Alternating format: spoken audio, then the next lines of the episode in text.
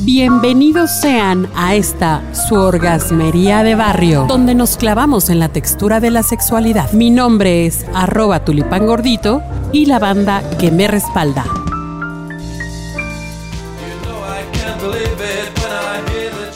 Oigan, pues estamos bien sacadas de onda. No, no es cierto. Estamos más bien como reflexivas, muy reflexivas. Estamos aquí en la orgasmería de barrio Adriana.g. Hola, ¿cómo están? Sean bienvenidos. Y también Norma Espi, ¿cómo estás? Muy bien. Aquí. Ay, Dios.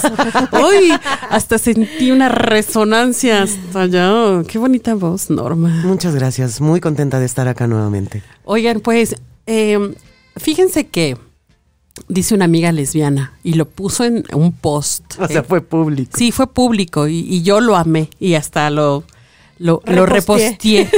lo reposteé. Dice, ¿ustedes creen que a mí no me gusta la verga? Me encanta, pero los hombres están bien pendejos.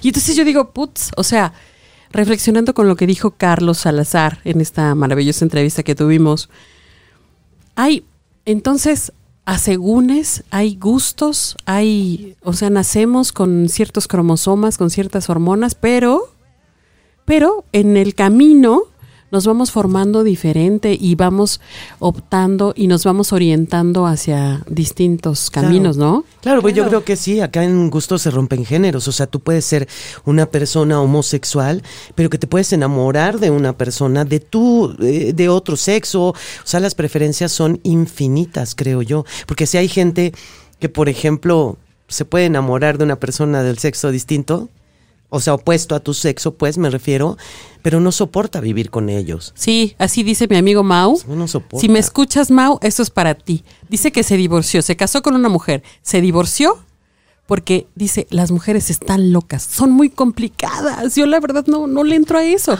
pero que disfruta mucho tener sexo con las mujeres, eso sí. Exacto, pero su convivencia cotidiana, eso que al final es lo que se va construyendo en las relaciones, ¿eh? lo cotidiano también es rico, pero hay personas a las que no les gusta, de verdad, y que se complican, desde el asunto de lo más elemental, la pasta de dientes, hasta de cómo duermes y si roncas y no roncas, y pues más en el sexo. Pues igual a lo mejor hay a quien le gusta hacer pues cabriolas y a otro le gusta así como el misionero y párale de contar. O sea, creo que creo que sí es, es somos un poco complejos, pero eso también es lo rico de ser humano, ¿no? Claro, y además es que nos da muchas posibilidades. Oyendo a Carlos pensábamos, ¿no? Antes de este cambio sería considerado una mujer lesbiana y hoy es una persona hetero, lo cual si nos fuéramos a la clasificación, pues ya no tendría nada de qué sentirse mal o esconderse o tal y tal como tendrían que ser otras personas. Y sin embargo, pues sabe desde el principio que le gustan las mujeres. Mira, es que este, ese es el punto. Estamos ahora justo en total y plena libertad. O sea, yo no, no digo que, se- que seamos una sociedad totalmente abierta, pero sí hay más posibilidades de serlo ahora, más elementos para entenderlo ahora que antes. Pero ¿qué crees? Fíjate que uno de los temas que, que yo he estado estudiando y trabajando justo para el podcast es acerca de la sexualidad de los griegos. La homosexualidad estaba perfecta y total y absolutamente permitida y además era casi una condición. O sea, en esa época, quien enseñaba a amar y, y con amar se engloba todo, ¿eh? O sea, no Pasión nada más es amor, sí, es la cierto. genitalidad, Sí, sino claro. todo. Era un hombre, eh, asumía o adoptaba a un jovencito a los que se les llamaba efebos. Y ese hombre mayor, estoy hablando mayor en el, o sea, en el concepto de la mayoría de edad de, edad. de la época de toda la historia antigua. O sea, un hombre mayor lo asumía y le enseñaba todo lo que tenía que ver referente al amor. Era su efebo y le enseñaba el sexo, el amor, Y este compartir, todo. la Compasión, confianza, confianza. la empatía, la convivencia. Incluso cómo comportarse con las mujeres. Claro, O sea, claro. porque al final tenían que representarles todo lo que ser hombre Implica. significaba. Exacto, y también a las mujeres en la isla de Lesbos, la famosísima mujer que vivía ahí, pues les enseñaba también a las mujeres pues cómo disfrutar su propia sexualidad. Aunque bueno, ahí sí eran más machistas, las mujeres que se casaban eran para el matrimonio y tener hijos. Y después existían las entretenedoras o las famosísimas etairas, no eran prostitutas nada más, ¿eh? O sea, ellas intercambiaban de manera intelectual, sabían de política, Claro. de ciencia y tal, y la cereza del pastel era el palito. Me recordaste un libro buenísimo. Ahorita que me acordé del libro, dejen recuerdo el nombre. O sea, más bien fue que... Ay, ahora sí que te pusiste como Peña Nieto, ¿qué onda? Se te olvidó el nombre del libro. Quiero decirles una cosa, miren. Hay una, hay un, hay una situación. Lo tengo. Aspasia, la época de oro. Aspasia. ¿De qué va?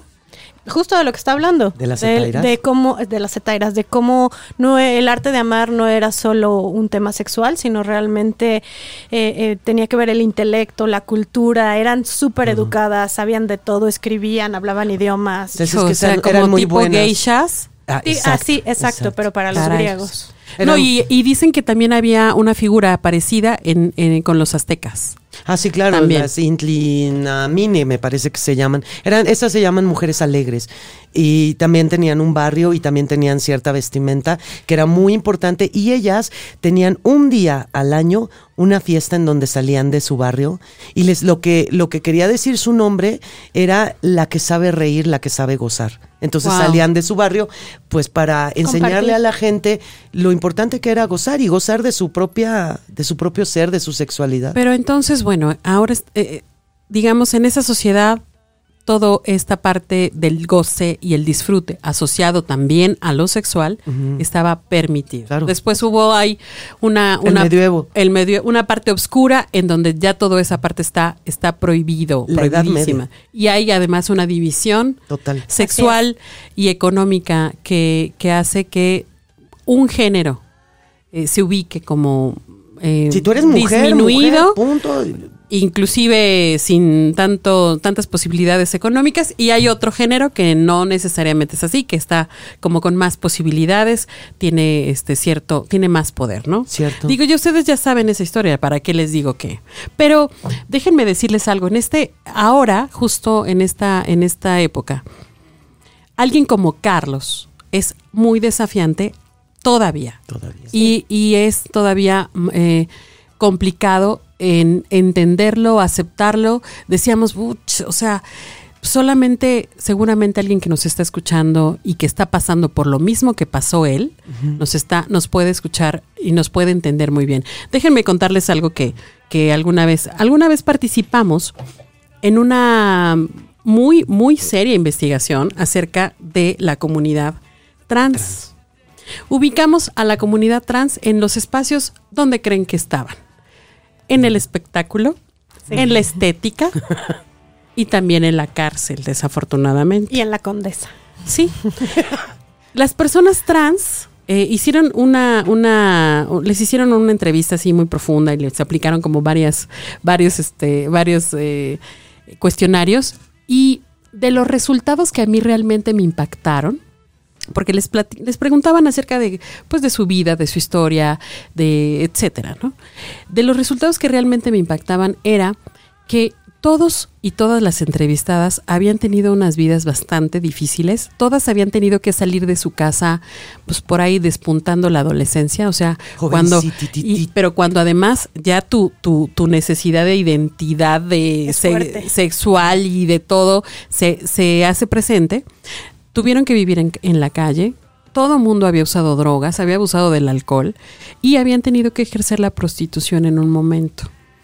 Entonces, por eso eh, eh, que Carlos tenga una historia en, en, donde a lo mejor el resultado haya sido totalmente favorable, ah, digo, sigue luchando con la aceptación de su familia, pero, pero que no haya tenido que sufrir tanto probablemente nos habla de que tenemos entonces que entender a aquellos que vienen detrás de nosotros y, y, decirles, oigan, pues sé lo que quieras hacer, eh, juega con lo que quieras jugar, siéntete libre y, y, exprésate como quieras y ya después decides, ¿no? Claro, eso era lo que platicábamos. Eh, si uno desde pequeñito se da cuenta y no tenemos como este ego que nos dice esto es bueno o esto es malo, ¿no? Esta parte de la conciencia humana.